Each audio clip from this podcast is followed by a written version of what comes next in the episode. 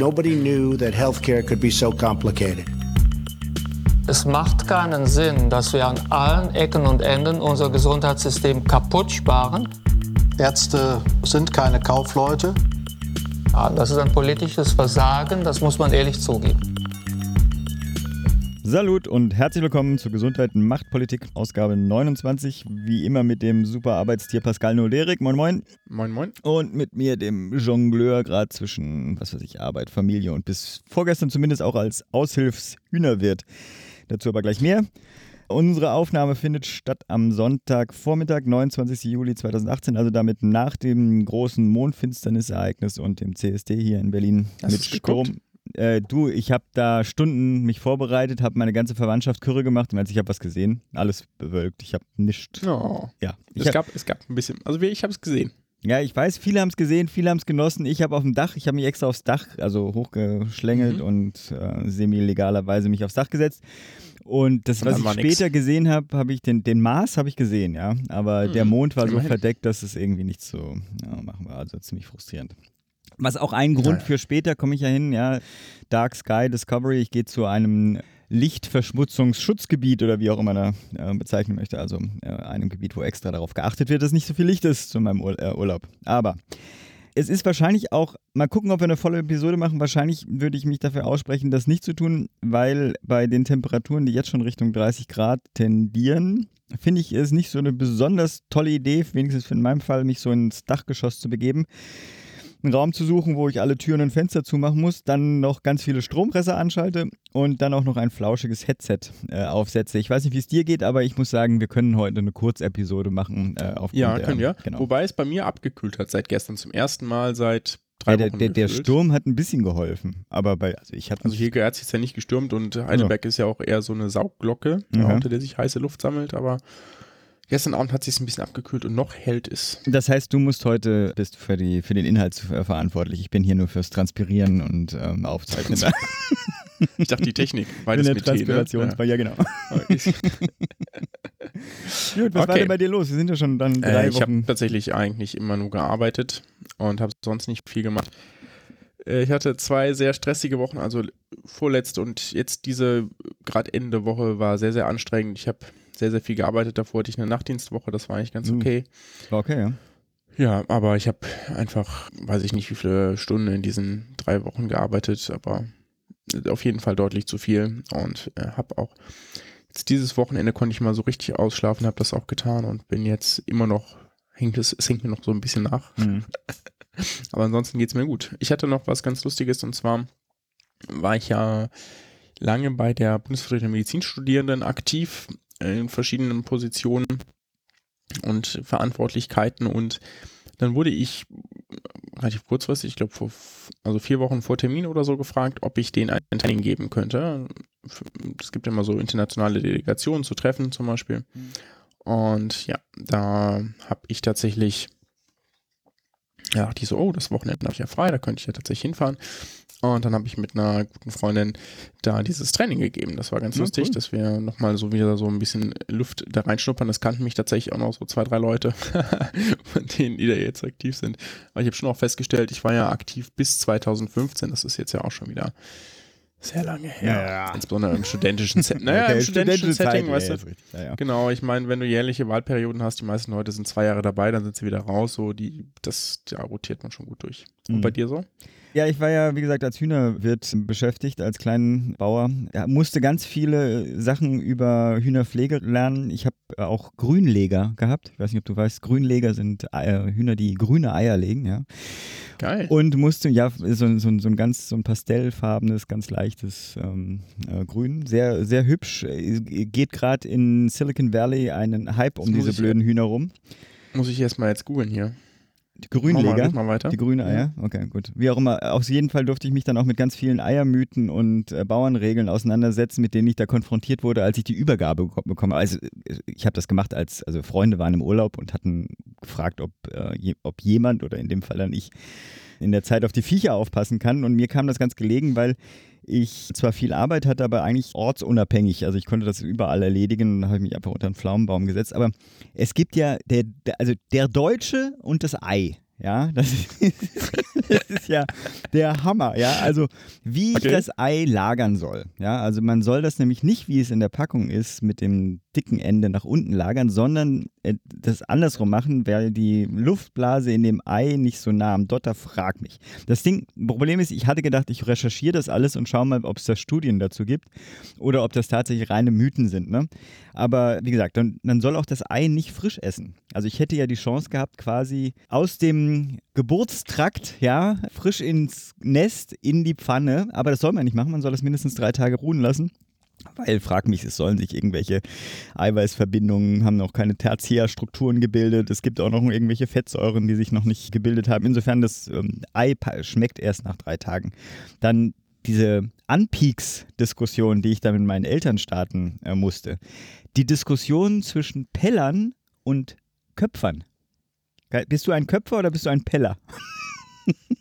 Also äh, sagen wir so, ich war, ich war sehr lange Jahre meines Lebens immer ein Peller und dann irgendwann bin ich irgendwann im Studium, ich weiß nicht mehr wann, dazu übergegangen zu köpfen. Ja, das ist also auch das trennt ja Beziehungen, ja, genauso wie wenn wir schon bei solchen Themen sind, hatte ich letztens auch, ähm, wie war der Terminus technicus dazu?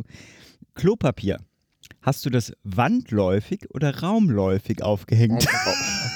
Also diese beiden Begriffe waren mir auch noch nicht bekannt. Deswegen, ich habe es erst gelesen. Ich, ich dachte, ja, weil man weiß sofort, worum es geht. Ja. ja, ja, natürlich.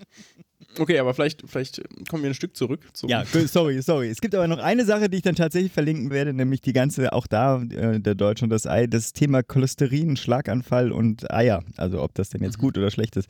Und ich habe da tatsächlich mal eine Meta-Analyse of Egg Consumption and Risk of Coronary Heart Disease and Stroke gefunden.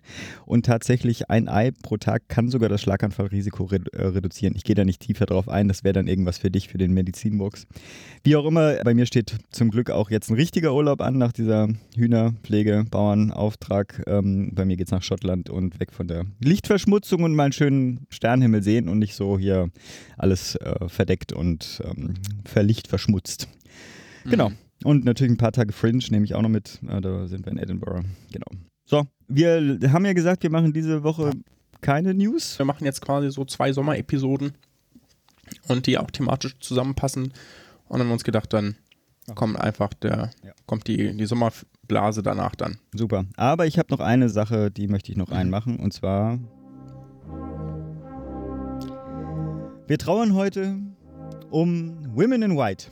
Den Testballon-Filmszenen. Es ist, ich habe es dir noch gar nicht mitgeteilt, aber ich äh, werde diesen, diese Filmszenen äh, beenden. Da draußen gibt es so schöne Filmszenen, ja, mit Gesundheitsbezug.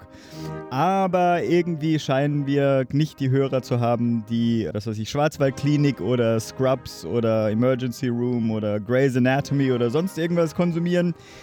Oder unsere Hörergeneration ist vielleicht auch einfach äh, zu jung, um den Ausschnitt, den ich gewählt hatte, nämlich den, die Nurse Ratchet aus einer Flug des Kuckucksnests zu erkennen. Wie dem auch sei, zumindest ich trauer um Women in White und damit ist diese Sektion wahrscheinlich ein Aufatmen bei unseren Hörern zu Ende.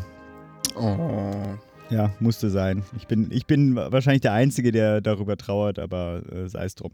Genau, genug der Hausmeisterei. Wir haben ein spannendes Thema aufgegriffen, was tatsächlich, und das ist ja auch die andere positive Variante, es gab zwar kein Feedback zu meiner Women in White Sektion, aber es gab viel äh, Rückmeldung zu dem Themenvoting. Und eins von den Themen, die wir da be- zurückbekommen hatten, werden wir auch heute gleich auch liefern. Wir möchten über Organspende sprechen. Diese und nächste Episode. Weil das ein Thema ist, das uns häufig äh, angetragen wurde, das darüber berichtenswert sei und wir uns auch dachten, ja, da muss man mal was zu machen. ist ja auch wichtig. Und dann haben wir uns gedacht, oder ich mir gedacht, dass das natürlich auch ein super, es gab ja diesen Organspende-Skandal, wie man ihn so gerne nennt, ja, in den Jahren irgendwie 2012 ist er ja publik geworden. Und dann habe ich mir gedacht, dann kann man daraus auch einen Medizinmux machen, weil das ist ja Mhm. wirklich ein Mux im wahrsten Sinne und das ist eigentlich noch ein bisschen untertrieben. Aber das ist das, was ich einmal hier berichten möchte. So einmal kurz zusammengegriffen. Ich kann das natürlich nicht so ausführlich machen, wie das diverse Zeitungen über die letzten äh, sechs Jahre jetzt mittlerweile konnten. Naja, gut, das sind fünfeinhalb oder so, bis Ja, es bekannt wurde. Hm. Und dann haben wir zwei Interviews. Also eins in dieser Episode, eins in der nächsten Episode, die jeweils unterschiedliche Aspekte zur Organspende beleuchten. Und zwar, dieses Mal geht's, wird so ein bisschen organisatorischer gehen. Also die organisatorischen Abläufe und beim nächsten Mal dann so ein bisschen dazu, was in Deutschland denn auch anders oder besser laufen könnte. Das heißt, diese Episode ist mehr so die, wie, was, was, wie, was ist das überhaupt und wie funktioniert das und die darauf folgende wird dann ein bisschen überraschend. Das klingt so organisatorisch, klingt so, ähm, äh, so trocken, aber es ist ja hochspannend, genau, wie der Ablauf ist. Ne? Genau, genau. Weil das auch, glaube ich, also selbst, selbst Medizinstudien ist das nicht zwangsläufig klar. Ich habe da auch von der Interviewpartnerin, die ich persönlich kenne, extrem viel gelernt, weil mir das vorher auch gar nicht so klar war, wie, was da eben genau im Einzelnen abläuft und was wo gemacht werden muss, damit Organe sicher transplantiert werden können. Und das greifen wir komplett auf. Und vorher reden wir aber einmal über den Organspendeskandal. Also Organspendeskandal ist, glaube ich, jedem ein Begriff, würde ich sagen. Ne? Aber wüsstest du jetzt ad hoc, Philipp, was, was, das, was da war? Das ist jetzt fies, weil äh, wir das in dem Gespräch, sagen wir so, vor unserem Gespräch wäre es mir nicht so klar gewesen. Okay, gut. Also Organspendeskandal, da ging es vor allem um Lebertransplantation. Das muss man auch nochmal sagen, weil man könnte ja vermuten, dass es da um irgendwie alles ging. Aber letztendlich hat sich das Ganze, es gab sind dann auch viele andere Sachen aufgefallen, aber letztlich hat sich das Ganze an der Lebertransplantation, also der Leber ist ein Organ, das liegt im rechten Oberbauch, kann man so mal unter seiner Rippe, wenn die schon da drunter hervorragt, hat man vielleicht ein bisschen zu viel Alkohol konsumiert. Aber so über lange Zeit. Da unten, über lange Zeit, genau. Aber normalerweise befindet die sich im rechten Oberbauch und liegt eigentlich gut unter den Rippen, also den untersten rechten Rippen drunter. So, die ähm, kann man und die ist relativ wichtig, weil die alles Mögliche verstoffwechselt im Körper. Also alles Mögliche, was wir aufnehmen, äh, Nahrung wird dann sozusagen von dem, vom, vom Darm aufgenommen und das geht ja dann ins Blut und dann läuft das an der Leber vorbei und die Leber setzt da relativ viel um. Und was die auch macht, giftige Stoffe zum Beispiel entgiften. Also alles, was für den Körper toxisch sein könnte oder vieles davon, wird in der Leber einmal umgewandelt in nicht mehr giftige Produkte. So ganz vereinfacht ausgedrückt. Und bei dem Organspenderskandal ging es initial um Lebertransplantation der Jahre 2010 und 2011. Und eine Leber, das haben wir, glaube ich, greifen es auch im, im Interview auf, aber ich erwähne es nochmal. Ähm, also werden, werden zum Beispiel benötigt, wenn jemand eine äh, infektiologische Erkrankung hat und dadurch einen Ausfall der Leberfunktion, äh, eine erbliche Erkrankung mit Ausfall der Leberfunktion, die sich meinetwegen, also häufiger auch mal später manifestiert, ähm, ganz häufig, und das ist einer der Hauptgründe, durch ausgeprägten Alkoholkonsum und muss dann allerdings auch eine gewisse Zeit lang kein Alkohol mehr konsumiert haben, um überhaupt transplantationswürdig zu sein. Ja. Hm, aber das kann ja kann eben auch äh, vorkommen. Und man kann, und auch Medikamente können Leberschädigungen verursachen. Ja, die dann zum Beispiel zu einer Transplantationspflicht führen. Weil man kann relativ viel mit der Medizin, was wir noch nicht können, ist die, ist irgendwie die Leber ersetzen. Also Nieren kann man ja durch Dialyse zum Beispiel ersetzen. Bei Lebern wird das schwierig. Das ist meistens so das K.O.-Kriterium.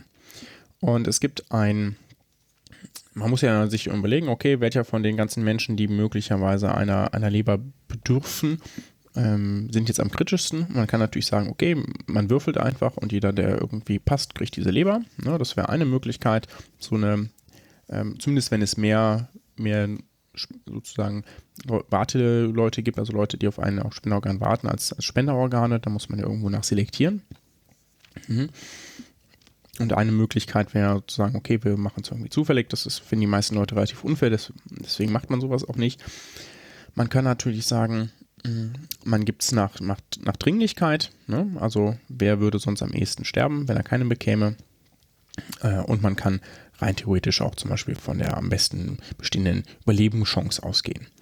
Äh, da gibt es ja unterschiedliche Ethik, äh, Herangehensweisen oder ethische Herangehensweisen. Leberspenden werden aber nach dem sogenannten MELD-Score beurteilt. MELD steht für Model for End-Stage Liver Disease, also da geht es um die Schwere der Lebererkrankungen.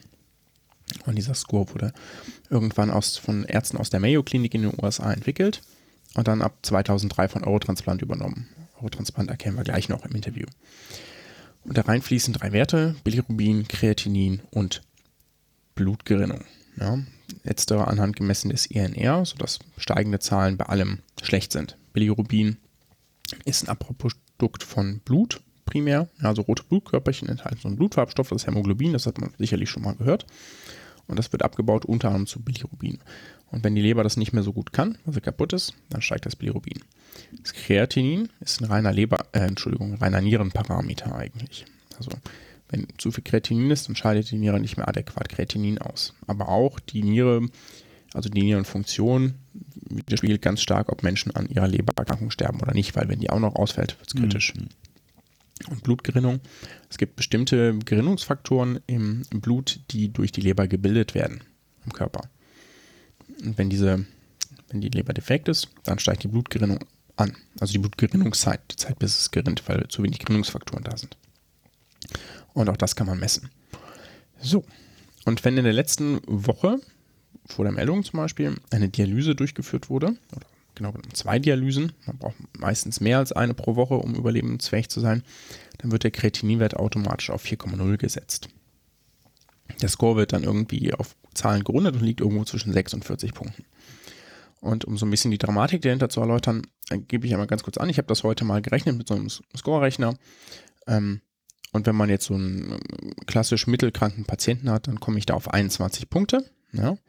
Und wenn ich, sobald ich den dann von ähm, seiner Nierenfunktion irgendwie verschlechtere, indem ich ihn auf Dialyse setze, also auf 4,0 Punkte setze, ja, dann erreicht er direkt 31 von 40. Mhm. Ja? Also ein deutlicher Anstieg allein dadurch, dass er dialysepflichtig geworden ist, formal. So, warum ist das, warum ist das, diese, dieser Mini-Fakt wichtig? Weil das eines der Haupt Probleme im Organspendeskandal war. Also in der letztendlichen Überprüfung sind in vier Transplantationszentren von den 24 äh, schwerwiegende Verstöße festgestellt worden. In Göttingen, in Leipzig, in München rechts der Isar und in Münster. Göttingen war sozusagen der Anstoß. Der Steins und auch die schwerwiegendsten Verstöße. Ja, während in Leipzig, München und Münster auch schwerwiegende Verstöße gegenüber dem Regelwerk festgestellt wurden, allerdings sind deutlich zahlenmäßig geringer, also eher so, dass es tendenziell eher die Ausnahme war, während es in Göttingen durchaus die Regel war. Hm. Was zwischendurch auch mal diskutiert wurde, ob zum Beispiel Privatversicherte bevorteilt wurden, das konnte sich letztlich irgendwie, dieser Verdacht hat sich nie erhärtet. Hm. Ja. Es geht um einen Professor für Transplantationschirurgie in Göttingen. Ähm, ich glaube, Ayman O ist der offiziell bekannte Name aus den ganzen Gerichtsverfahren. Und was wir gesichert wissen, ist, dass er mindestens zehn Patienten auf dem Papier, mhm. also sozusagen in den Akten, nach Aktenlage, zu Dialysepatienten erklärt hat, obwohl sie nicht dialysepflichtig waren und dadurch eben einen besonders hohen Mail-Score verschafft hat. Wie ich gerade erklärt habe ne, oder probiert habe zu zeigen, wir verlinken auch diesen Rechner, kann jeder mal selbst rumspielen. Die rutschen dann zum, zum Beispiel zehn Punkte höher und landen damit auf der Warteliste natürlich viel mhm. weiter oben. Mhm. Ja. Und meistens um die entscheidenden Plätze und bekam in der, in der binnen weniger Tage oder einem Tag dann eine Spendeleber zugeteilt. Ja. Was, was jetzt fast ein bisschen tragikomisch ist, wenn der Kretininwert ansteigt, steigt eigentlich auch immer das, der Harnstoffwert, den misst man klassischerweise auch immer mit, weil beide eine gute Aussagekraft darüber haben, wie die Nierenfunktion ist. Und der gute Mann hat bei dieser Anwertung, bei der Anhebung der Kretininwerte ähm, den Handstoffwert nicht mit angehoben. Also wenn er angegeben hat, dieser, dieser Mann hat irgendwie schlechtere Werte, ja, dann war im Labor gleichzeitig zu sehen, dass das Harnstoff immer noch irgendwie okay war. Ja. Und deswegen konnte man retrospektiv sehen, wo manipuliert wurde. Hm. Ja. Es gibt natürlich einzelne seltene Fälle, wo das unabhängig davon ansteigt, das gibt es auch, klar. Ja. Also mit, äh, mit einem hohen Kreatinin und einem normalen Harnstoff gibt es auch, klar, warum auch nicht, gibt in der Medizin ja alles. Ja. Hm. Aber das waren immer Werte, die plötzlich rasant angestiegen sind und dass der Harnstoff nicht eingestiegen ist, das ist ja unwahrscheinlich. Ja. Die Eurotransplant hat dann irgendwie im Verlauf darauf reagiert und gesagt, künftig muss jeder Internist, der einem Patienten eine Dialysepflicht bescheinigt, bei der Meldung seinen eigenen Namen angeben. Mhm. Und da will jetzt ja natürlich niemand mehr auftauchen. Ne? Vorher war das ohne möglich, äh, weil man da auch nicht vermutet hat, dass da jemand manipuliert. Ja. ja. Ähm, genauso hat er auch Menschen, die alkoholinduziertes Leberversagen hatten, und weiter und nicht sozusagen ähm, abstinent waren, lieber zugeteilt, mhm. ja, indem er angegeben hat, dass sie nicht mehr trinken würden. Mhm. Das sind, davon weiß man von elf Patienten, die, denen das in Göttingen passiert ist. Ja. Ähm, dem guten Mann wurden auch sozusagen niedere Motive unterstellt, finanzieller Art. Das ist so ganz klassisch. Also man muss mindestens 20 Lebern äh, transplantieren pro Jahr, sonst darf man das nicht, damit man eben gewisse Mindeststandards erfüllt und gewisse Routine hat. Ja, Mhm. Macht auch Sinn soweit. Und für jede 21. bis 60. Leber pro Jahr hat er einen finanziellen Bonus bekommen.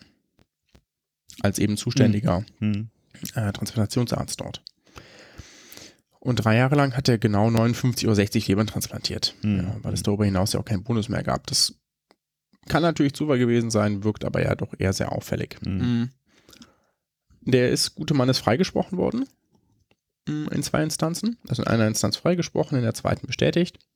Ja. Weil es natürlich sehr schwer ist, je nachdem, was man ihm für einen Vorwurf macht, den zu beweisen. Ne?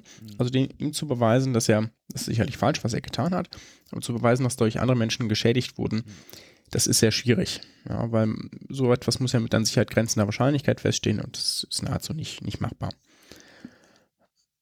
So, mh, was wir noch wissen, klar, danach sind die Spenderzahlen rapide abgestürzt.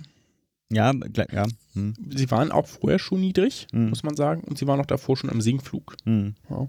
Also, oder Sinkflug ist jetzt vielleicht ein bisschen nochmal abgestürzt, aber auf jeden Fall ähm, gab es initial darauf erstmal einen Absturz der Spenderzahlen.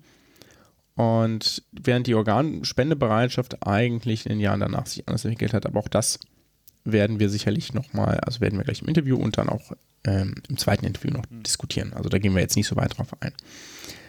Was, was dann politisch passiert ist, da gab es natürlich Handlungsdruck ohne Ende. Die Bundesärztekammer hat alles sehr sauber aufgearbeitet. Die, ähm, das Bundesministerium hat da überlegt, was sie machen kann, das Bundesministerium für Gesundheit. Und da gibt es das Transplantationsgesetz von 2013. Das hat unter anderem festgelegt, dass ähm, Manipulationen härter bestraft werden können. Das ist natürlich immer so ein Ding, weil bis dahin war ja gar nicht bekannt, dass manipuliert wurde. Also, ja. Ähm, und das, also die, die Änderung von 2013. Transplantationsgesetz gab es auch vorher schon.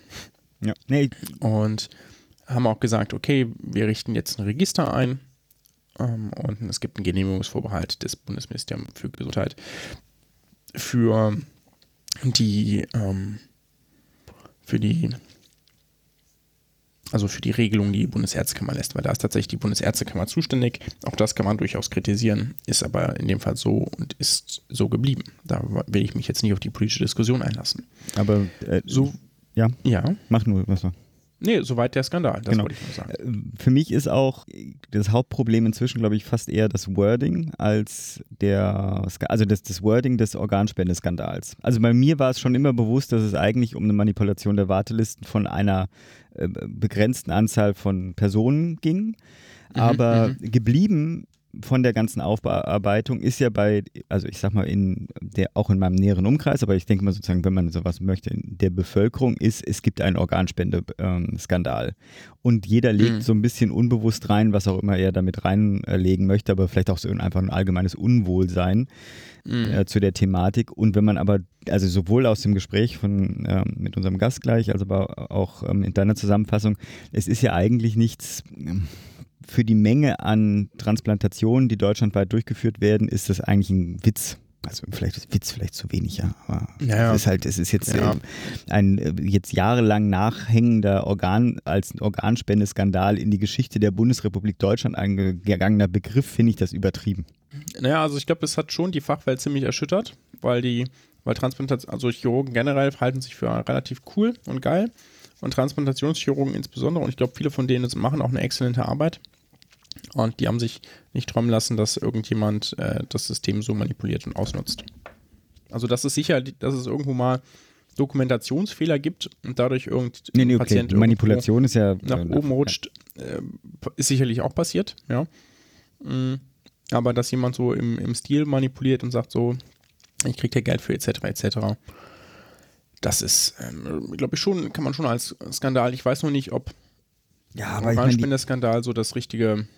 Also das Also hätte, initial wusste man ja auch gar nicht, um welche Organe es alles geht. Also war vielleicht auch okay, aber ja. Nee, aber das Problem ist sozusagen der Umfang. Also der, mit dem Begriff denkt man so ein bisschen an einen Umfang, der das gesamte System durch, äh, durchzogen hat, ja. Mhm. Und das ist nicht gerechtfertigt, meines, meines Erachtens. Also es ist ja so, Ja. als ob es ein systemisches Problem gewesen wäre. Und das ist es ja Mhm. eben nicht. Also es ist natürlich erschreckend, dass es solche Fälle gibt und dass diese Manipulationsmöglichkeiten dann auch ausgenutzt wurden. Aber es ist halt kein systemisches Problem gewesen. So habe ich das Ja, jetzt zumindest. Genau, das, das würde ich auch so sehen. Also das ist, das ist sicherlich ein bisschen, ein bisschen too much ne, in der Darstellung. Ja. Gut. Aber das systemische Problem werden wir auch noch aufgreifen. Genau. Jetzt erstmal, willst du unseren Interviewgast vorstellen? Ja. Also, äh, wir interviewen eine, eine Freundin von mir, die ich aus dem Studium kenne und die als Organisatorin bei der Deutschen Stiftung Organspende arbeitet. Also, Organisatorin klingt jetzt so. Ich weiß gar nicht genau, wie die offizielle Bezeichnung ist. Auf jeden Fall ist es auch eine Medizinstudentin, die gerade im äh, praktischen Jahr ist und neben ihrem Studium bei der, bei der Deutschen Stiftung Organspende arbeitet und da sozusagen an der Organisation von äh, Organspenden mithilft. Also nicht, es geht nicht darum, dass sie irgendwie einen Tod bescheinigt oder dergleichen, sondern es geht darum, wie funktioniert die Koordination von ähm, Spender zu Empfänger. Mhm. Und da wir uns gedacht haben, dass, dass das möglicherweise nicht jedem bekannt ist, wie das denn abläuft, haben wir sie einfach mal gefragt. Genau. Ab zum Gespräch. So, let's talk about Organspenden. Uns interessiert jetzt hier in diesem Interview noch nicht so ganz, ob das Ganze gut oder schlecht ist und was politisch dahinter steckt und äh, wie, das, wie das denn zu bewerten ist, das, das möchten wir nochmal wann anders aufgreifen, sondern viel profaner. Wir möchten irgendwie ganz gerne ein bisschen Licht ins Dunkel bringen und einmal erklären, wie denn Organspenden äh, überhaupt funktionieren, weil wir glauben, es ist nicht so ganz jedem klar, wie die Abläufe sind. Und dazu haben wir uns jemanden eingeladen. Haben wir ja schon eben gesagt. Und wir schießen jetzt direkt los mit unserer ersten Frage. Es gibt ja eine Reihe von Organen oder Dingen, sagen wir mal so, die, äh, die man spenden kann. Wir foku- fokussieren uns jetzt hier heute auf solide Organe, ne? also alles, was man so, sich so klassisch unter einer Organspende vorstellt und eben auch ganz wichtig auf die postmortale Spende, also nach dem Tod eines Menschen. Äh, wann kommt man denn als Spender in Frage? Okay, also grundsätzlich beantworte ich die Frage gerne. Mir ist jetzt bei der Formulierung noch was aufgefallen, weil Stichwort solide Organe und alles, was man sich so darunter vorstellt, grenzt das Ganze nicht so richtig ein. Also man mag es kaum glauben, aber wir kriegen häufig einfach auch Anfragen direkt aus der Klinik, auch von ärztlichen Kollegen, denen irgendwie die Unterscheidung zwischen Organspende und Gewebespende nicht so richtig klar ist und auch die Voraussetzungen was muss erfüllt sein, damit eine Organspende stattfinden kann, denen das nicht so klar Mhm. ist. Deswegen nehme ich darauf einfach gerne Bezug. Also zur postmortalen Organspende in Deutschland kommt es dann, wenn ein sogenannter irreversibler Hirnfunktionsausfall von Großhirn, Hirnstamm und Kleinhirn eingetreten ist, der auch Mhm. nach der Richtlinie der Bundesärztekammer und der neuesten Fassung davon diagnostiziert ist von den qualifizierten Ärzten, die das durchführen dürfen und ein Einverständnis zur Organspende vorliegt. Entweder von den Angehörigen oder von dem Spender oder der Spenderin selber. Warum darf ich das sagen?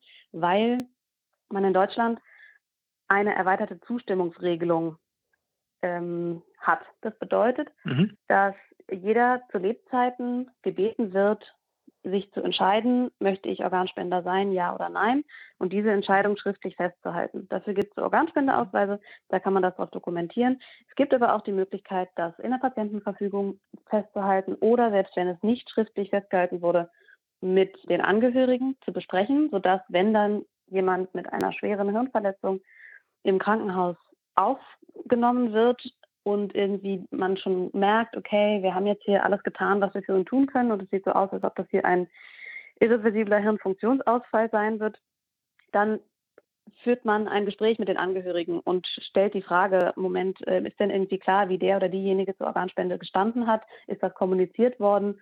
Und auch im Zweifel, wenn das nicht kommuniziert wurde, was wäre denn im Sinne des Mhm. Patienten? Mhm. Und dann dürfen eben auch die Angehörigen in einer gewissen Reihenfolge, Rangfolge quasi sich äußern und eben im Zweifel auch entscheiden. Und dürfen ist hier was freundlich formuliert, weil wenn es darauf ankommt und das nicht kommuniziert wurde, dann müssen die Angehörigen auch eine Entscheidung treffen. Und das ist natürlich in so einer Situation immer Mhm, besonders ja. belastend. Aber zurück zu der Frage, wann kommt man als Spender in, in Frage? Also wenn eine entsprechende Hirnverletzung vorliegt, die kann primärer oder sekundärer Ursache sein. Das bedeutet, das kann irgendwie initial ein Schlaganfall gewesen sein, eine Hirnblutung oder irgendwie ein ischämisches Geschehen. Das kann aber auch tatsächlich eine sekundäre Ursache haben, sowas wie jemand hat einen Herzinfarkt, das Herz bleibt stehen, das Hirn wird nicht mehr mit ausreichend Sauerstoff versorgt, dann wird der nach 10 oder 15 Minuten gefunden, dann wird reanimiert, dann kommt ein Kreislauf wieder zustande.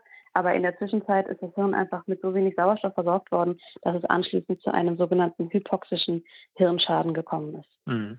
Also ist das aber nochmal zur Verständnisfrage, auch wenn ich äh, die Antwort darauf schon so halb kenne, ist es denn jetzt dieser klassisch formulierte Hirntod oder ist es das, was du eben genannt hast, Verlust ist eben anders formuliert, dieser irreversible Ausfall von, ich habe mir die drei Begriffe nicht genau gemerkt.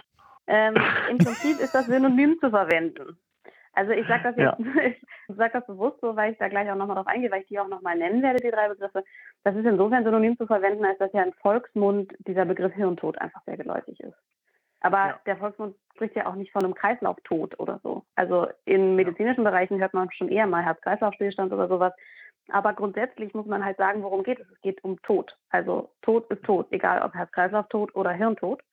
Und mhm. um eben dem Rechnung zu tragen und das auch einzugliedern und zu sagen, okay, Moment mal, wir, wir haben hier nicht unterschiedliche Sorten von Tod, sondern einfach tatsächlich ein Verlust des Lebens, ist in der Richtlinie der Bundesärztekammer eben nochmal besonders, besonders darauf hingewiesen worden, dass der Begriff Hirntod an, an, sich quasi nicht mehr zu verwenden ist, sondern dass man von einem irreversiblen, das ist das wichtige Stichwort, einem irreversiblen Hirnfunktionsausfall spricht von allen drei Anteilen des Gehirns, also dem Großhirn, dem Hirnstamm und dem Kleinhirn. Und das ist deswegen so besonders nochmal aufgeteilt, diese drei Bereiche, weil es auch da dann unter dem Aspekt der Diagnostik zum irreversiblen Hirnfunktionsausfall gesicherte unterschiedliche Verfahren gibt, die zum Einsatz kommen, je nachdem, wo der Ort der Hirnschädigung ist. Also wenn jetzt mhm. jemand zum Beispiel eine Basilaris-Thrombose hat, also von einem der hirnzuführenden Gefäße, dann wissen wir, die liegt ungefähr auf Höhe des Hirnstamms.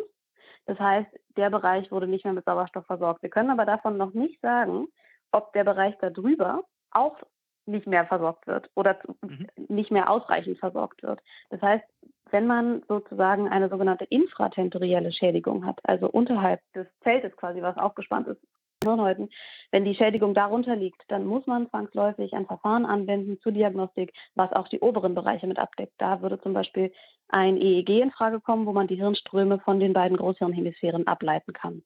Mhm. Ich, ich stelle mal eine Frage dazwischen. Also erstmal vielleicht auch so eine Frage der Relevanz. Wie häufig, also kommt es denn überhaupt vor, dass tatsächlich, was weiß ich, der Hirnstamm zwar noch mit Blut versorgt wurde, aber die ich sage das mal naiv, die für mich relevanten Teile, die mich als Mensch ausmachen, quasi nicht mehr ähm, durchblutet wurden. Wie also erstmal, kommt das überhaupt vor in dieser in sowas und wie häufig ist denn so ein, so ein Konfliktfall, wo man sagt, okay, der Mensch als Persönlichkeit existiert vielleicht nicht mehr, aber die vegetativen Funktionen sind alle noch da? Ja, auch hier greift die Richtlinie wieder auf. Also ich verstehe die Frage. Du, du differenzierst gerade zwischen isolierter Hirnstammfunktion erhalten, aber Großhirnverlust. Mhm oder Großhirn erhalten, aber Hirnstammverlust. Und diese beiden Möglichkeiten gibt es ja in der quasi in der Theorie. Mhm. Und hier greift eben die Diagnostik, die man durchführt, weil man alle Bereiche prüft. Man prüft die Funktion der Großhirnrinde, man prüft die Funktion des Hirnstamms mhm. und die Funktion des Kleinhirns.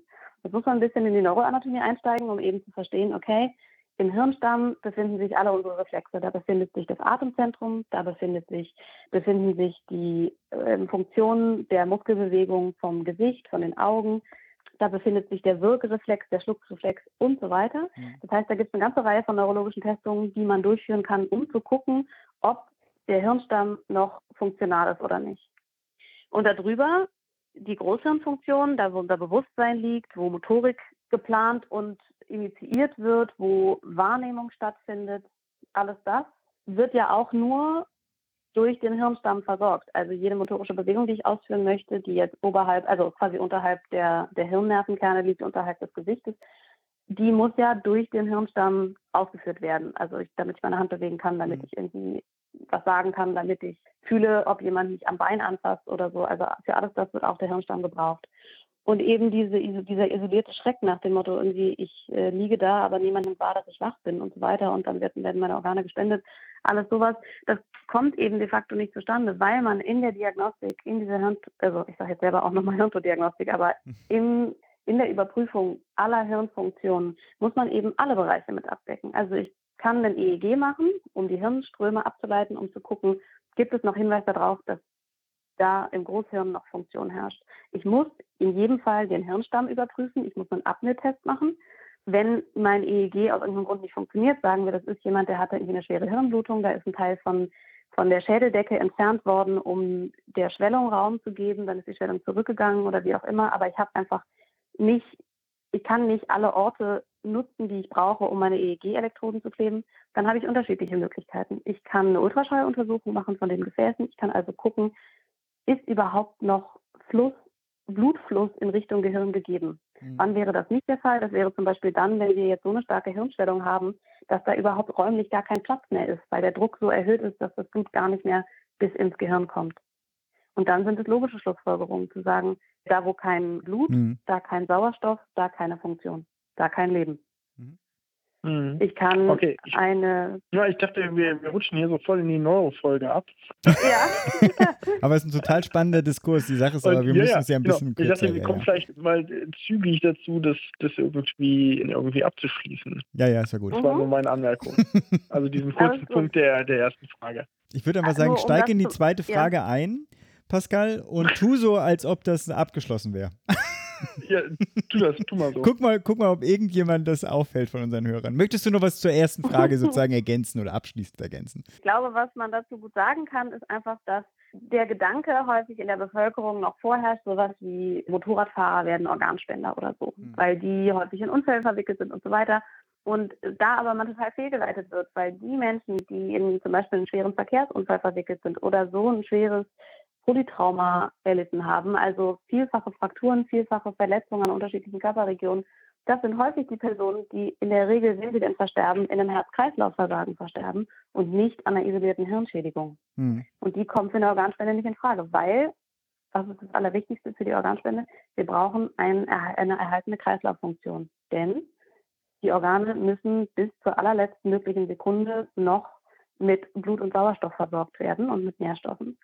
Das heißt, jemand, also tatsächlich von allen Verstorbenen oder Versterbenden im Krankenhaus kommt nur ein sehr, sehr geringer Prozentsatz zur Organspende in Frage, mhm. weil die initiale, allerwichtigste Voraussetzung aus klinischer medizinischer Sicht, jetzt mal vor aller Zustimmung und so weiter, die initiale Voraussetzung ist, dass ein Ausfall aller Hirnfunktionen besteht und bei einer erhaltenen Kreislauffunktion. Versuchen wir mal den Schritt zur zweiten Frage hinzukriegen. Also die Person ist jetzt verstorben, üblicherweise, also so diagnostiziert, wie du das auch beschrieben hast, sozusagen der, der Tod ist festgestellt worden.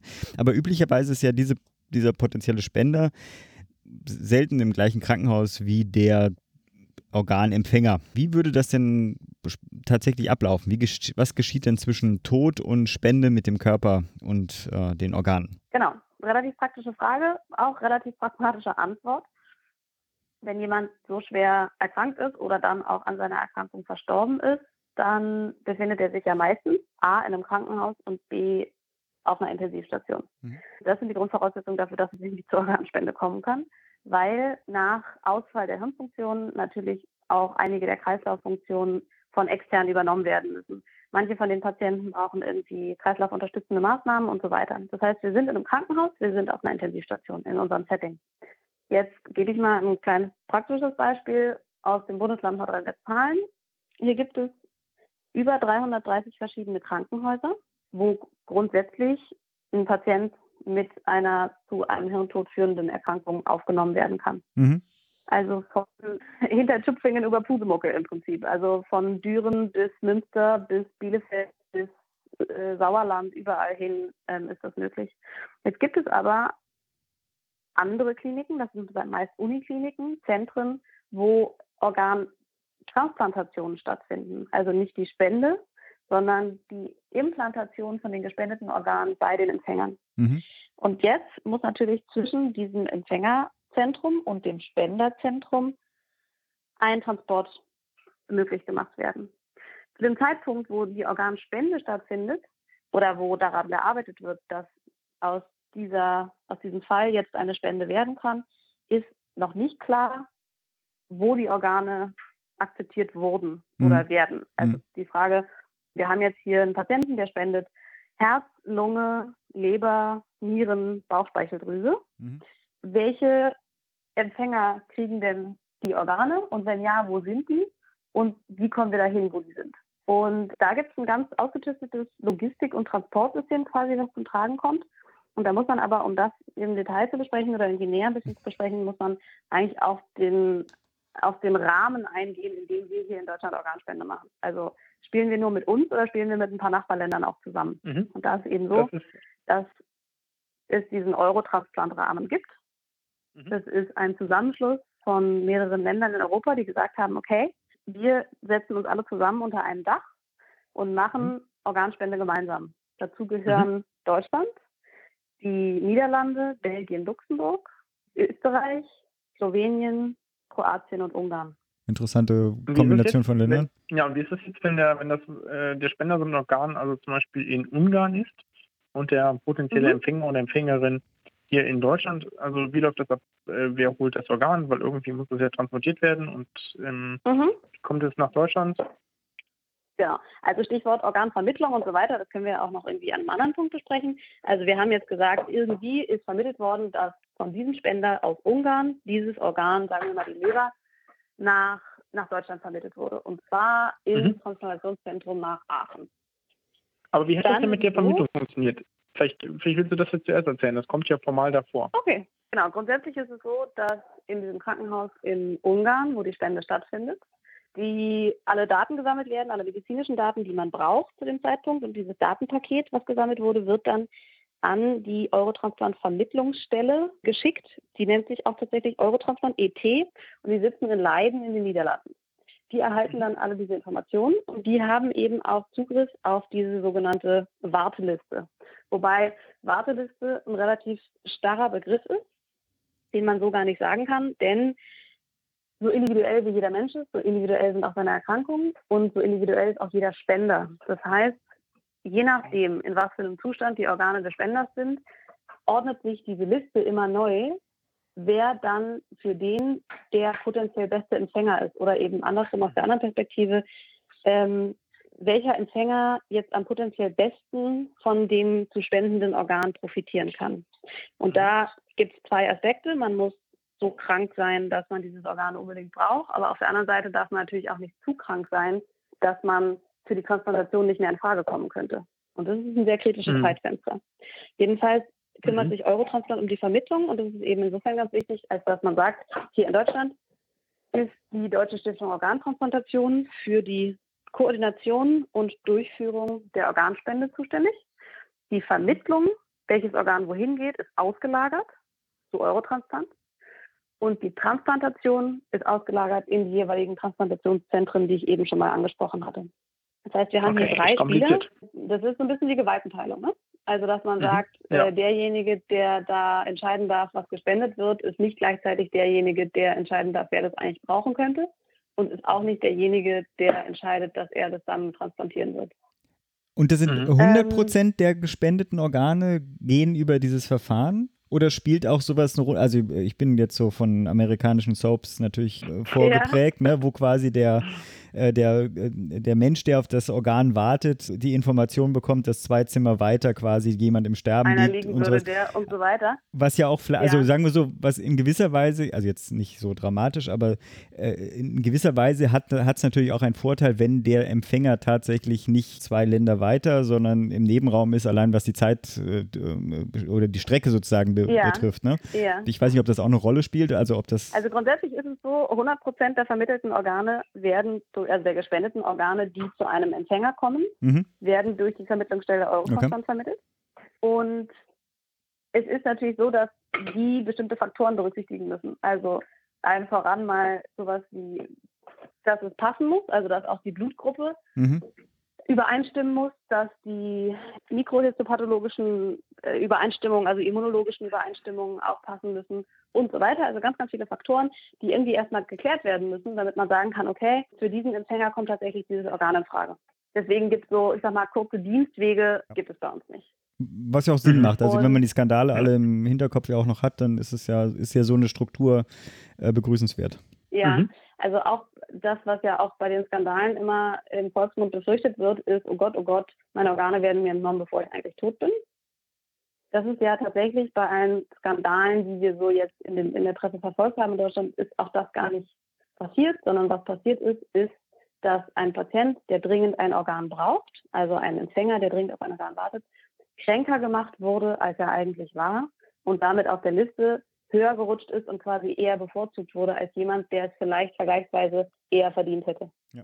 Das heißt, diese mhm. Sorge, ich will gar nicht mehr Organe spenden, weil, oder ich habe Angst, wenn ich ja sage, ich würde Organe spenden, dass man sich gar nicht bis zur letzten Sekunde um mich kümmert und versucht, irgendwie mich an Leben zu erhalten, die ist durch diese ähm, Organspendeskandale irgendwie überhaupt nicht berechtigt. Also wenn man diese Sorge hat, dann ist das was, was man mit sich, mit sich und ähm, anderen Menschen ausdiskutieren muss, aber ist jetzt nichts, was man pauschal sagen kann. Ja. Hier ist beim System was schiefgelaufen. Ja. Mhm. Aber zurück zur Frage. Es ging um den Transport. Mhm. Es ging um die Frage, wie unsere genau. Leber aus Ungarn in unser Zentrum nach Aachen kommt. Richtig. Jetzt kommt die, DS, die DSO ins Spiel, Deutsche Stiftung Organtransplantation. Mhm. Das ist eben die Organisation in Deutschland, die für die Koordination und für die Logistik zuständig ist. Und so gibt es auch in allen Eurotransplant-Ländern eben Organisationen, die sich darum kümmern. Das heißt, bei jeder Organspende, die durchgeführt wird, ist auch immer ein, wir nennen die Koordinatoren, also ein Koordinator vor Ort, der das Ganze irgendwie durchführt. Weil man ja jetzt nicht davon ausgehen kann, dass in jedem Wald- und Wiesenkrankenhaus die Ärzte wissen, was jetzt alles mhm. gebraucht wird und mit wem kommuniziert werden muss. So, mhm, genau. und das heißt, der Koordinator aus Ungarn meldet alle diese Daten an Eurotransplant, dann ist diese Leber nach Aachen vermittelt worden. Dann ist in dem Zeitpunkt oder in, der Zwischenzeit, in der Zwischenzeit ist es auch schon gegebenenfalls zu einem Kontakt zwischen Ungarn und Aachen gekommen. Zum Beispiel, wenn Aachen noch Rückfragen hat und irgendwelche weiteren medizinischen Befunde braucht. Und dann melden die sich bei uns. Also entweder Eurotransplant mhm. gibt uns Bescheid, da ist eine Spende in Ungarn und ihr sollt das Organ bekommen, oder Aachen, die ja darüber informiert wurden, dass da ein Organ kommt, melden sich und sagen, okay, hör zu, wir haben hier haben ein Organ akzeptiert, das soll dann und dann soll da die OP beginnen. Äh, wir bitten darum, dass das zu uns geschickt wird. Und wenn ich sage, die melden sich bei uns, dann bedeutet das, die melden sich bei der DSO. Das ist da, wo ich arbeite. Und deswegen formuliere ich das gerade so ein bisschen aus dieser Perspektive, weil ich eben oft genug diese mhm. Anrufe kriege. Ja. Assistenzarzt im Dienst, nachts so und so, ist ein bisschen aufgeregt, sagt, oh, ich habe hier ein Organangebot, ich habe das noch nie gemacht, was müssen wir jetzt machen? Mhm. Und dann setzt sich die DSO mit dem Koordinator in Ungarn in Verbindung und klärt, zu welchem Zeitpunkt diese Leber realistischerweise an welchem Flughafen sein könnte. Weil bei Distanzen von, ich sag mal, größer 500 bis 700 Kilometern ein bodengebundener Transport rein zeitlich nicht mehr möglich ist, da wir nur, das hat sie vorhin auch schon einmal angesprochen, ein begrenztes Zeitfenster zur Verfügung haben, die, in dem dieses Organ ohne frische Blut- und Sauerstoffzufuhr überleben kann. Mhm. Das ist die sogenannte Ischämiezeit, also die Zeit ohne, ohne adäquate Sauerstoffversorgung. Und je länger die andauert, desto schlechter geht es natürlich dem Organ. Das muss man auch mhm. berücksichtigen. Und auch das wird in der Vermittlung bei Eurotransplant berücksichtigt. Selbst wenn es zum Beispiel irgendwie am anderen Ende des Eurotransplantraumes jemanden gäbe, der für ein kritisches Organ besser geeignet wäre oder das dringender mhm. bräuchte als jemand, der näher dran ist, dann muss man schon sagen, ist ja schön und gut, aber ich habe einfach keine Zeit, ich kann es mir mhm. nicht leisten, einen Herztransport irgendwie sechs bis acht Stunden dauern zu lassen, sondern ich muss hier die kritischen vier Stunden einhalten und deswegen kommt das rein geografisch in mhm. Mhm, okay. Mhm. okay. Naja, dann wird Leber geflogen von Ungarn nach Aachen oder Köln, also da, dann der nächste Flughafen Also ein Chirurg baut das quasi aus in Ungarn, der da im Krankenhaus ist. Ruft dich dann verzweifelt mhm. an, ich habe hier ein Herz in der Hand oder so? nein, nein. Bei den abdominalen Organen, also Leber, Niere, Bauchspeicheldrüse und in geringen Fällen auch Dünndarm, ist es so, dass normalerweise die Chirurgen, die da vertraglich für eingestellt sind, das in dem Spenderkrankenhaus vor Ort entnehmen. Bei den thorakalen Organen, Herz und Lunge, verhält es sich anders, weil da kritische Entscheidungen nochmal getroffen werden müssen, die dazu führen, dass in der Regel die Operateure, die das Organ auch wieder implantieren werden, mhm. selber rausfliegen, um okay. sich das Spenderorgan anzugucken und zu sagen, kommt das für uns in Frage oder nicht. Wow. Also wir waren jetzt bei dem ungarischen Chirurgen, der unsere Leber ausgebaut hat genau. und äh, der ruft mich gar nicht an, sondern mich ruft der Koordinator aus Ungarn an und sagt, so, also wir haben nicht mitgemacht nachts um drei. Wir haben Perfusion gemacht um vier. Und die Leber kann realistischerweise um 7 Uhr oder 6.30 Uhr den OP verlassen. Wir sind hier in der Nähe von, von Budapest Flughafen und wir äh, können um 7.30 Uhr abflugbereit sein. Und dann entscheidet man eben, holen wir die Leber ab mit einer Chartermaschine oder schicken die uns die mit einer Chartermaschine. Und dann kommt es auch immer so ein bisschen drauf an. Manchmal kann es sein, dass Aachen die Leber akzeptiert hat und Hamburg die Niere. Und die Niere würde normalerweise mit einem Linienflug fliegen, da die Niere eine sehr lange Ischämietoleranz hat und bis zu 20 Stunden oder auch mal länger überleben kann ohne Sauerstoffversorgung. Äh, da sitzt dann so ein Typ mit so einem roten Koffer auf Genau. dem Schoß oder was? Die Niere fliegt Linie, auch dann Economy Die Niere fliegt Linie, oder Business Class. genau. Die Ja, Niere wir fliegt sollten auch Linie so, und wird aber wir sollten die natürlich Folge so nennen. die wird natürlich entsprechend verpackt und verschickt. Und jetzt kann es aber natürlich sein, dass irgendwie wir diesen Charterflug dahin geschickt haben und der in Budapest am Flughafen wartet. Und die Zeit ist erlaubt, dass wir sagen, guck mal, wir nehmen die Hamburger Niere mit. Die fliegt dann einmal über Aachen und dann schicken wir die nach Hamburg weiter. Aber das ist immer noch schneller, Mhm. als wenn die irgendwie bis zum ersten Flug aus Budapest warten muss und dann in München umsteigen, um nach Hamburg zu fliegen. Mhm. Okay. Also ganz Leber profane logistische Fragen. Hm. So, jetzt ist die Leber eingetroffen in wo? In Köln am Flughafen. Und die ist mit einem Charterflug gekommen und die Piloten informieren uns, wann sie wo losgeflogen sind und wann sie potenziell landen. Und dann haben wir designierte Transportunternehmen, die die Organe dann abholen, die von uns instruiert sind, wo was abzuholen ist, zu welcher Uhrzeit und die von uns auch mit Kennzeichen und Personaldaten und so weiter an der entsprechenden Stelle angemeldet wurden am Flughafen, damit eben auch die, das Sicherheitspersonal vom Flughafen und auch im Zweifel die Bundespolizei darüber informiert sind, dass da so ein Transport stattfindet und dass eben jemand kommt, um diese Organbox entgegenzunehmen. Und dann wird die auf dem schnellstmöglichen Wege in das Empfängerzentrum gebracht, also nach Aachen, und wird da dann an der entsprechenden Stelle abgegeben, was mit den jeweiligen Transplantationsteams verabredet ist. Entweder die bringen die direkt in den OP oder die bringen die irgendwie auf Station oder übergeben die direkt an den Chirurgen oder oder oder. Das ist von Transplantationszentrum zu Transplantationszentrum unterschiedlich. Und in der Zwischenzeit ist im geeigneten Fall der Empfänger von der, vom Transplantationszentrum informiert worden, ist einbestellt worden, ist nochmal untersucht worden und so weiter und dann eben für die OP vorbereitet, dass zu dem Zeitpunkt, wo diese Leber dann eintrifft, gar nicht noch besonders viel Zeit verloren gehen muss im Empfängerzentrum, sondern die Transplantation direkt durchgeführt werden kann. Cool. Endlich geschafft. sozusagen. Mal. Ich habe aber schön trotzdem noch etliche kleine Nachfragen. Ich weiß Ach, nicht, ob wir die Zeit noch haben. Also jetzt eine ganz banale, es sind ja, in, weil das, ich sehe das nicht in der, auf der Liste, aber es sind ja doch eine ganze Menge Kosten, die da entstehen. Die, Mhm. wie finanziert, also jetzt, und dabei denke ich natürlich, jedes Gesundheitssystem der teilnehmenden Länder ist ja auch anders finanziert, vielleicht sind nicht alle so finanzkräftig wie Deutschland. Spielt das eine Rolle? Äh, wer die Kosten übernimmt oder ist es tatsächlich so, das Organ geht dahin, wo es gebraucht wird, in diesem Netzwerk und die Kosten teilt man sich als, äh, keine Ahnung, als Eurotransplant?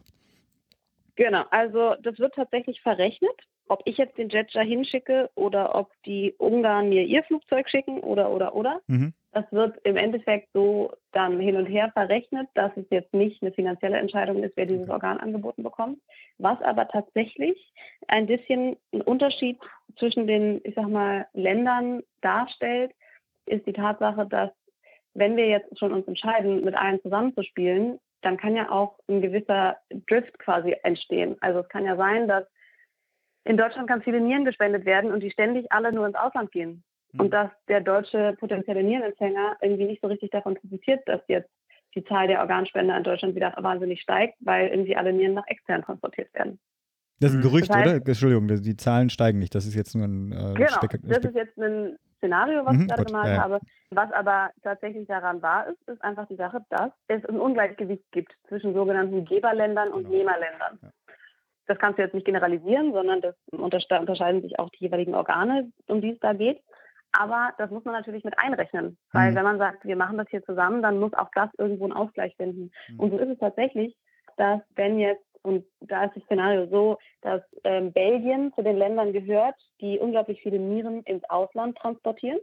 Weil also in Belgien werden weniger Nieren an belgische Patienten transplantiert, als Nieren gespendet werden.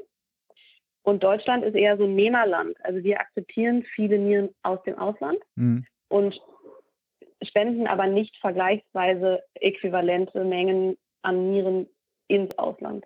Mhm. Und das wird eben insofern berücksichtigt, als wenn man jetzt alle anderen medizinischen Faktoren äh, wertet und zwei potenzielle Empfänger hat, die in allem gleichwertig sind, auch in der Histokompatibilität gleichwertig, in, der, in allem, was irgendwie nur so sein kann, medizinisch gleichwertig sind, dann würde der Faktor zum Tragen kommen, dass jemand aus einem Geberland eher das Organ bekommen würde als jemand aus dem Neberland ich weiß gar nicht, ob das ist jetzt, äh, ist ja nicht wahrscheinlich nicht dein Hauptthema, aber gibt es oder kann man eigentlich so ein Gefühl machen innerhalb dieses Netzwerks, dass da vielleicht auch eine äh, Kritik an Deutschland entstehen könnte? Weil, also wenn ich jetzt überlege, ich glaube Belgien, ähm, Niederlande, Ungarn, das sind ja alles Länder mit Widerspruchslösungen im, im System. Deutschland ist ja äh, auf, auf weiter Flur ziemlich alleine mit, mit diesem System. Sprich, wir haben ja auch weniger Organe anzubieten, deswegen gibt es ja auch so eine, so, ein, so eine Diskrepanz, dass die sagen, hör mal zu, so, wenn ihr, solange ihr diejenigen seid, die das primär sozusagen davon Nutznießer seid, dass bei uns deutlich mehr Organspende zur Verfügung sind. Keine Ahnung, dass die da anders mit umgehen, dass er größere Lasten, äh, finanzielle Lasten übernimmt, etc. Ich verstehe den Ansatz, aber nach dem Motto, mit dir spiele ich nicht mehr, weil äh, du mir irgendwie nichts bringst. So ist es ja tatsächlich nicht, weil sagen wir jetzt mal, in Belgien werden ganz viele Organe gespendet und die können gar nicht alle in Belgien transplantiert werden, was jetzt eine, auch ja. ein Szenario ist. Ja was passiert dann? Jetzt haben wir eine Organspende und jetzt will keiner die Organe haben. Guckt man im ganzen Eurotransplant-Raum, wer kann dieses Organ akzeptieren? Und wenn es eben keinen, keinen passenden Empfänger gibt, das kann schon mal sein, zum Beispiel bei ganz kleinen Kindern. Das kann sein bei komplizierten Blutgruppen, sowas wie AB-Blutgruppe oder so, dass es dafür nicht so viele mhm. Empfänger gibt. Dann wird das Organ in der weiteren Umgebung angeboten. Also die Eurotransplant-Länder hatte ich ja eben schon genannt. Es gibt aber auch, gab genügend Situationen schon, wo uns, also einem Land, was im Eurotransplant-Rahmen grundsätzlich ist, ein Organ aus einem Nicht-Eurotransplant-Land angeboten wurde, zum Beispiel Griechenland oder Norwegen oder Schweden oder auch Schweiz. Mhm weil die keinen passenden Empfänger für dieses Organ in ihrem Land gefunden haben. Okay, also da gibt es auch über Eurotransplant hinaus tatsächlich auch Kommunikations-Anknüpfungspunkte. Ähm, okay, genau. Ja, gibt es genau. denn, denn aber andere Netzwerke oder sind das dann äh, also sozusagen außerhalb von Eurotransplant, weil du vorhin Schweiz äh, erwähntest, ähm, sind das dann Einzelkämpfe, Einzelländer, die das selbst organisieren oder gibt es auch quasi das, keine Ahnung, Eurotransplant West? Ja, ja, keine Ahnung. Ja, ähm, also da bin ich nicht genügend darüber informiert. Ich weiß, dass Großbritannien eben eine, ein sehr potentes Organspendesystem hat. Ich weiß allerdings nicht, wie weit das da über die Inseln verbreitet ist. Mhm. Die Schweizer machen ihr Swiss Transplant und dann die, ich weiß nicht, ob die Skandinavier untereinander auch noch vernetzt sind, aber Doch, ähm, es gibt äh, so ein Beispielsystem irgendwie, äh, wo dann irgendwie ein paar Ballständer dabei sind. Da gibt es schon noch so ein paar andere okay. Organisationen. Mhm. Spannend. Ich habe gerade mal nachgeguckt, es gibt Scandia Transplant, ja. Mhm. Island, Norwegen, Finnland, Dänemark, Schweden, genau das hatte ich. Dann gibt es Ball Transplant, das hatte ich im Kopf, Estland, Lettland, Litauen und eben Eurotransplant und dann eben noch außereuropäisch natürlich noch anderes. Ja, ja, klar. Ja, schön. Wir können ja wahrscheinlich in ja, tausend Details. Wahnsinn, ja. Ich könnte jetzt gleich noch weiter quatschen. Ja. Aber der Philipp hält jetzt mal. Ich halte die Schnauze. Ja, ja, ist ja gut. Wir, wir, danken dir von ganzem Herzen für deine Zeit an diesem furchtbar heißen Tag. Und ja. ähm, hoffen, dass du irgendwie den Rest des Tages irgendwo in einem, in einem kalten Gewässer oder kalten Raum verbringen kannst, wo es irgendwie halbwegs angenehm ist. Ich werde jetzt gleich hier auch gut transpiriert dieses Arztzimmer verlassen. Mach mal.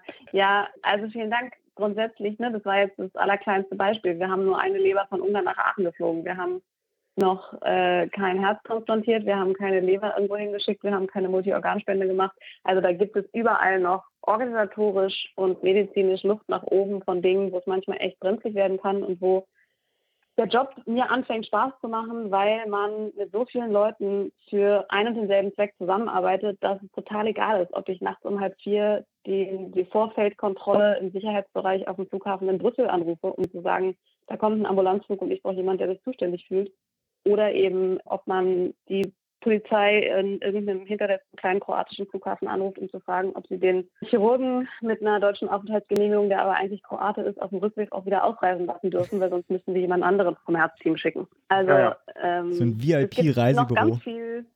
Genau, es gibt noch ganz, ganz viel, was da hintersteckt, sodass man das jetzt gar nicht so äh, generalisieren kann. Aber war mal ein kleiner Einblick. Das heißt, du bist aber auch 24 Stunden äh, erreichbar, ne? Also wenn ich das richtig verstehe, weil das Die ist ja. Hotline ist 24 Stunden geschaltet. Okay. Ich sitze nicht 24 Stunden da, also nicht immer, kommt schon mal vor. Aber genau, die ist Tag und Nacht geschaltet und man kann sich melden. Gut. Herzlichen Dank.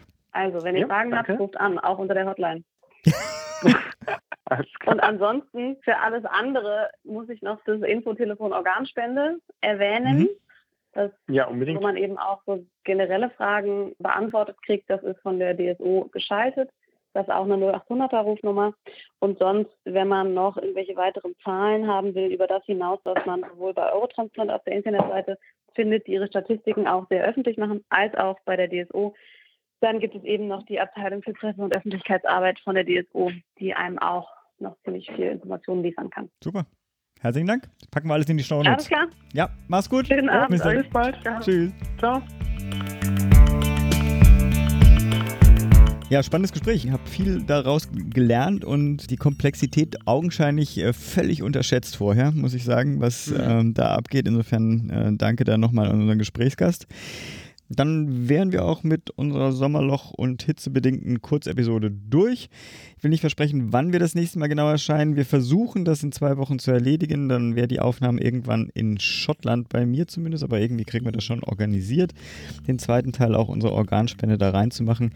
Und dann drücken wir uns mal die Daumen, dass wir im September trotz deines Urlaubs, Pascal, dann wieder halbwegs regelmäßig erscheinen. Genau. Dann macht euch einen guten Sommer. Und bleibt gesund. Macht gesund.